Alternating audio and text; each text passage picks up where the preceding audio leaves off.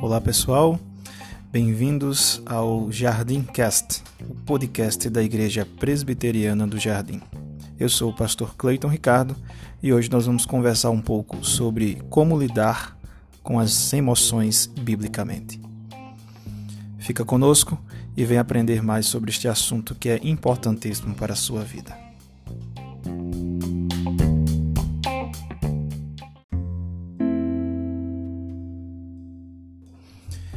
As emoções fazem parte da nossa vida. De fato, o luto, o conflito, a falência financeira, a doença terminal fazem aflorar nossas emoções.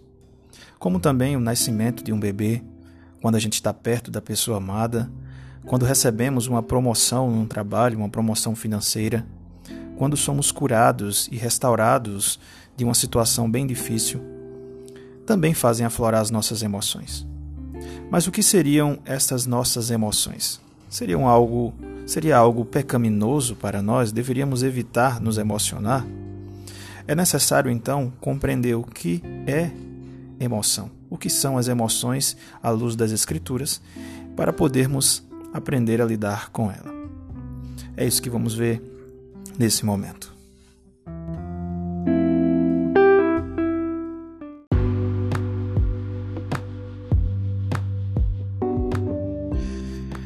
Texto base para aprendermos a lidar com as emoções que nós vamos tomar vai ser o Salmo 42, verso 11. Na verdade, o verso 5 e o verso 5 também do capítulo 43 vão ser versos semelhantes. Exatamente no Salmo 42 e 43, o salmista ele expressa um pouco as suas emoções. E lá ele diz o seguinte, Salmo 42, verso 11: Por que estás abatida, ó minha alma? Por que te perturbas dentro de mim? Espera em Deus, pois ainda o louvarei, a Ele meu auxílio e Deus meu. O salmista aponta aqui que a alma dele está abatida. Há um barulho interno. É, e isso exatamente denota as emoções, nós vamos ver um pouco disso mais à frente. Então, como o salmista tratou, é exatamente o passo a passo que vamos tentar observar para podermos lidar também com as nossas emoções.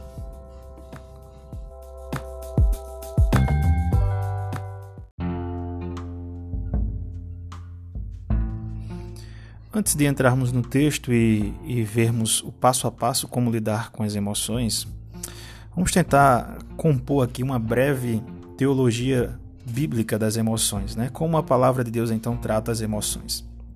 Então, primeiro quando a gente olha para o Antigo Testamento, não existe uma palavra hebraica, né, para emoções no Antigo. E o Novo Testamento também não utiliza uma palavra também para descrever emoções. Porém, tanto o antigo quanto o novo usa muito expressões dos órgãos internos, como entranhas, rins, órgãos internos para descrever as emoções. Isso acontece por conta da compreensão é, hebraica né, do, do, antigo Oriente Médio, de que quando a gente é, tem emoções, a primeira parte afetada é exatamente essa nossa parte do ventre.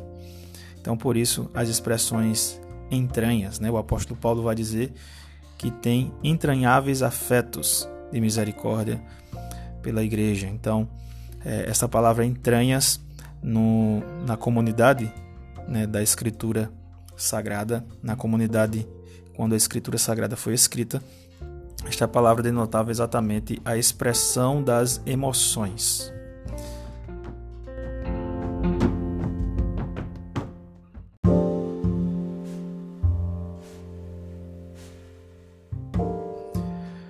Quando Deus criou o homem, ele criou com emoções, ele criou corpo e alma. Né? O Senhor soprou e fez nele alma vivente. Então, o corpo é a parte física nossa, todos os nossos órgãos, e a alma é a parte interior. Gênesis 2,7 diz: Então formou o Senhor Deus o homem do pó da terra e lhe soprou nas narinas o fôlego de vida, e o homem passou a ser alma vivente. Então, a parte interior do homem, que é conhecida como espírito ou alma, ou ainda coração, em, muita parte, em muitas partes da Escritura, denotam exatamente o local, né, ou a parte do ser humano onde as emoções ficam localizadas.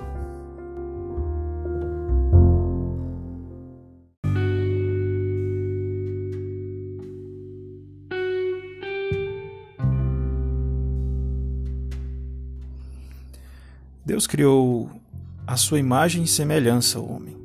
Criou Deus, pois, a, o homem, a sua imagem, a imagem de Deus o criou, o homem e mulher os criou. Gênesis 1, 27. E nós podemos ver, à luz das Escrituras, que o pai se ira, o filho se compadece, o espírito sofre. Então a vida emocional de Deus, ela é bem diferente da nossa, obviamente. Mas como fomos criados à imagem de Deus, então nós também temos emoções. A vida emocional de Deus, segundo John Piper, é infinitamente complexa, além da nossa capacidade de compreender totalmente.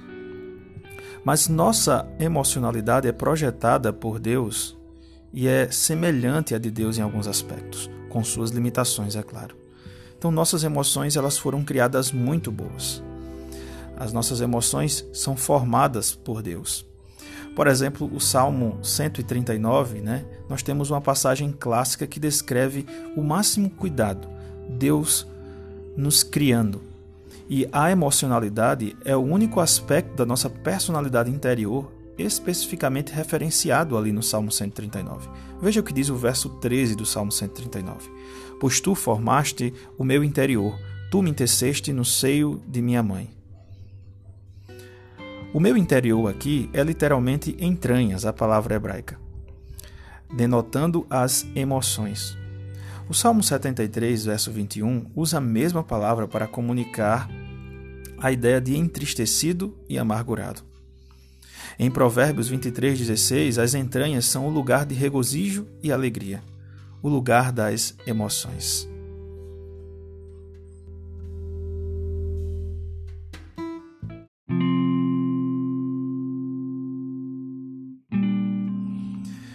Porém, o pecado, ele corrompeu e não só corrompeu o nosso corpo, corrompeu a nossa alma e, portanto, corrompeu também as nossas emoções. Em Gênesis 3, de 8 a 10, o texto nos diz: Quando ouviram a voz do Senhor Deus que andava no jardim pela viração do dia, esconderam-se da presença do Senhor Deus, o homem e sua mulher, por entre as árvores do jardim. E chamou o Senhor Deus ao homem e lhe perguntou: Onde estás? Ele respondeu: Ouvi a tua voz no jardim, e porque estava nu, tive medo e me escondi. Note, o evangelho ele redime o homem do pecado. E se ele redime o homem do pecado, ele redime também todo o ser do homem. O medo que estava no homem, a vergonha, era transparecida em suas emoções para com Deus. Mas o Evangelho em Cristo Jesus vem redimir o homem por completo. E, portanto, essa completude envolve também as emoções. Cristo lidou com as emoções de forma redimida. Ele chorou, ele se irou, ele teve compaixão, ele demonstrou amor. Os salmos, provérbios, os profetas, como as lamentações de Jeremias, os evangelhos, a palavra de Deus nos ajuda a discernir as nossas emoções e a silenciar esse barulho interno que é provocado pelos dias maus, dias atribulados.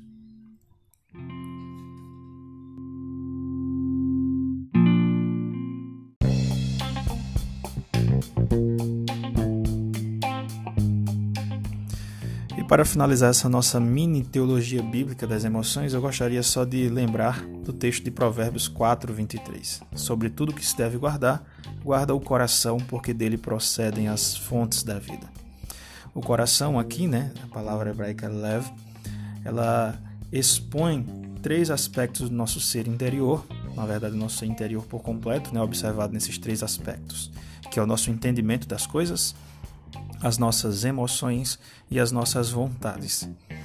Todas as coisas que decidimos, as fontes da vida, né, procedem exatamente do coração. Elas são baseadas naquilo que sentimos, naquilo que desejamos e naquilo que entendemos. Portanto, as emoções elas fazem parte da nossa vida e elas precisam também ser redimidas, ser afetadas pela obra da redenção em Cristo Jesus.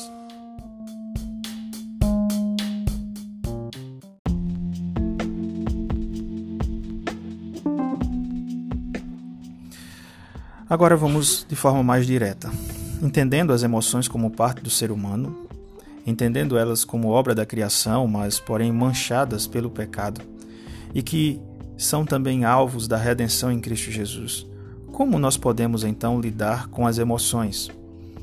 Com aquele barulho interno dentro de nós é, que nos afeta profundamente, muitas vezes afeta todas as áreas da nossa vida.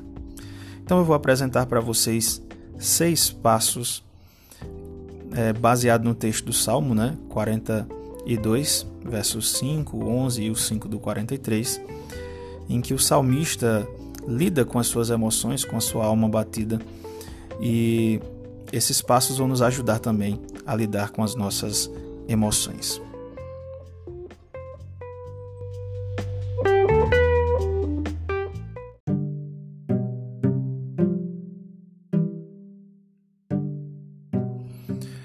Primeiro passo é reconhecer a existência das emoções. O salmista trata aquilo como a alma abatida. A alma dele está abatida. Ou seja, o ser interior dele não está bem. E ele percebe isso exatamente por conta do que ele está recebendo de informações, por conta das suas emoções. Há muitas pessoas que desprezam a existência de emoções pessoas que entendem que o ser humano é apenas um ser racional, mas não emotivo, não emocional. Alguns até resistem, dizem que, por exemplo, o riso ou o choro não são algo não é algo interessante. Mas nós não podemos fazer isso. Precisamos entender de forma bíblica que de fato as emoções existem e é esse o primeiro passo que o salmista apresenta, é que ele entende é, a existência clara das emoções quando fala que sua alma está abatida.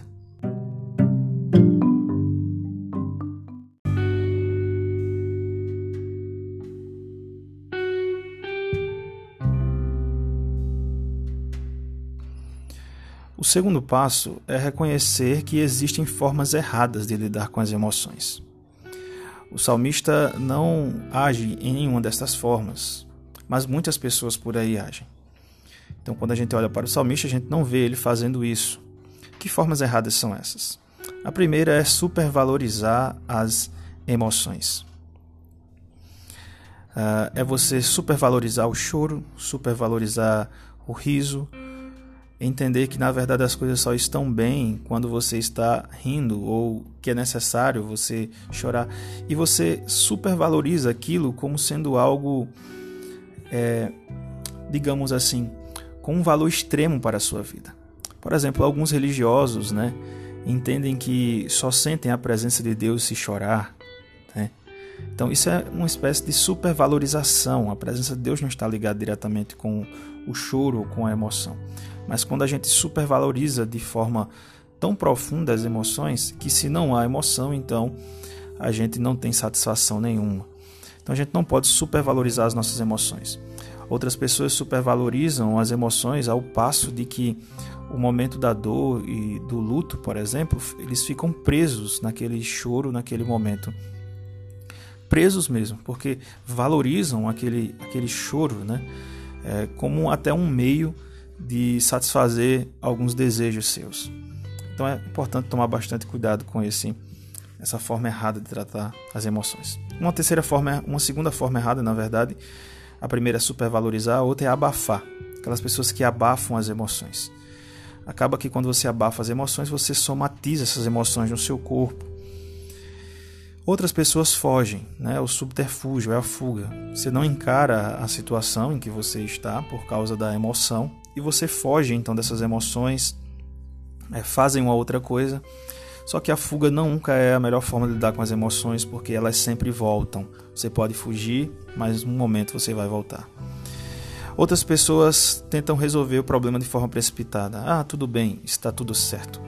Mas acabam que o problema não é resolvido e apenas fica escondido, bem parecido com a fuga. Então, nós temos que fazer como salmista, reconhecer que existem formas erradas e não agir com estas formas.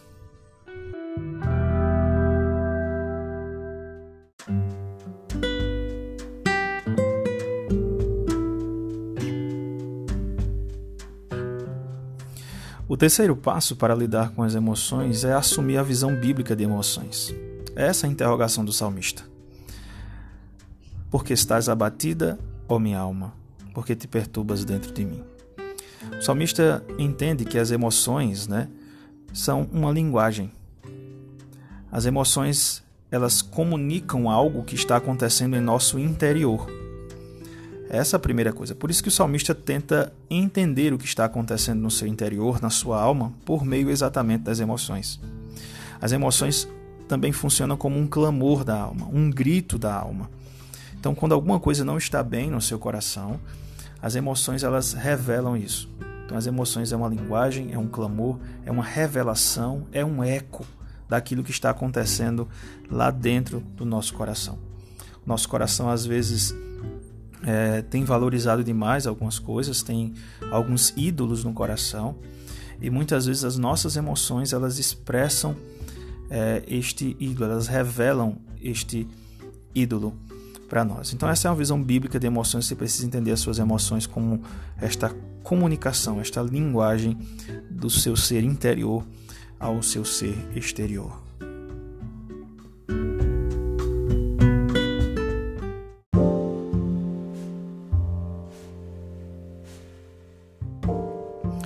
Quarto passo é tentar discernir as emoções. Não basta apenas entender elas como sendo essa linguagem, essa comunicação, mas é preciso discernir elas. Essa é a busca do salmista. Porque estás abatida, ó minha alma, porque te perturbas dentro de mim? Esta busca do salmista deve ser a nossa busca. O que no nosso coração, o que na nossa alma realmente está acontecendo para que as emoções aflorem e comuniquem? É preciso entender o que elas ecoam, o que elas estão comunicando. E nós só podemos fazer isso quando entendermos algumas coisas sobre o nosso coração, sobre os ídolos do nosso coração, sobre as inclinações do nosso coração e como é, nós podemos entender isso a partir das Escrituras Sagradas. Então, olhar para as Escrituras e entender o que está acontecendo conosco, sermos confrontados. Só assim nós vamos entender o que de fato as nossas emoções estão é, comunicando a nós e após resolvermos esse problema no coração, então as emoções elas serão é, administradas. Você vai lidar com elas de forma correta. Então esse é o quarto passo.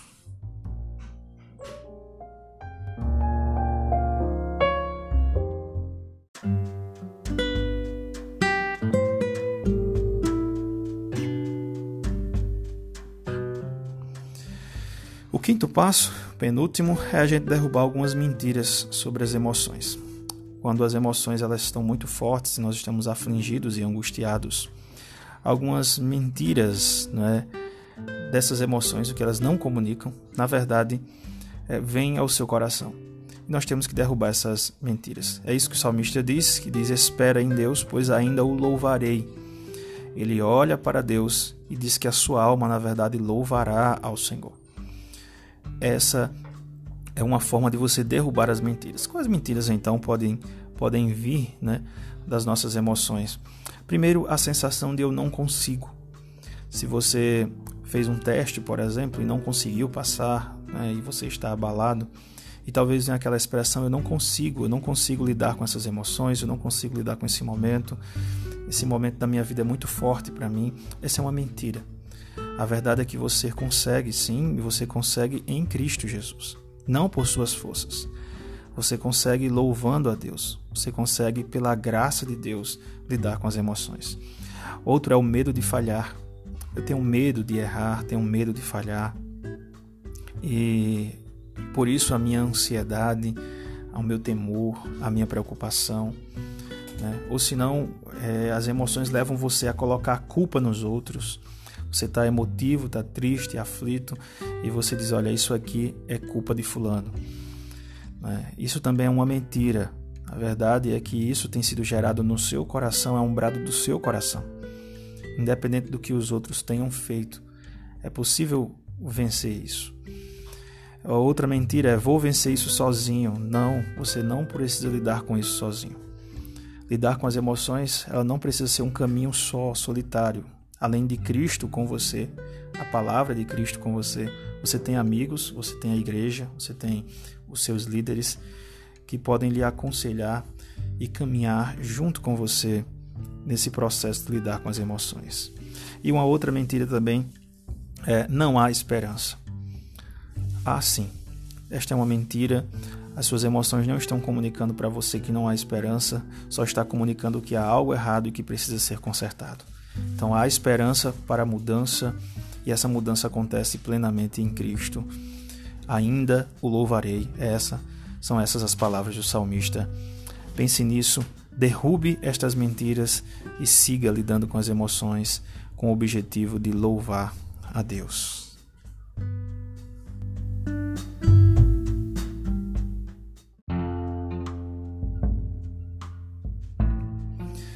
O último passo é siga um passo de cada vez, um dia de cada vez. O salmista diz: espera em Deus. A espera não é fácil, mas é preciso entender que a cura do coração, que é exatamente a forma de você lidar corretamente com as emoções, ela não é da noite para o dia. Ela não, não acontece instantaneamente. Ela é um dia de cada vez, seguindo passo a passo. Então, é necessário que você entenda isso seguir um passo de cada vez. É, um pastor chamado Allen Porto, é, ele apresenta uma tríade deste passo de cada vez muito interessante. Ele diz que é preciso paciência, persistência e consistência. Paciência, porque a gente não, não tem que estar agoniado né, para poder mudar logo. Persistência, porque a gente não pode parar, tem que perseverar até o fim. Então tem que ter persistência naquilo que estamos fazendo. E consistência que cada passo tem que ter substância, tem que ter conteúdo, cada passo tem que ser um passo bem feito de acordo com as escrituras. Então siga um passo de cada vez. Lembra de paciência, persistência e consistência e com certeza você vai conseguir lidar corretamente com as emoções.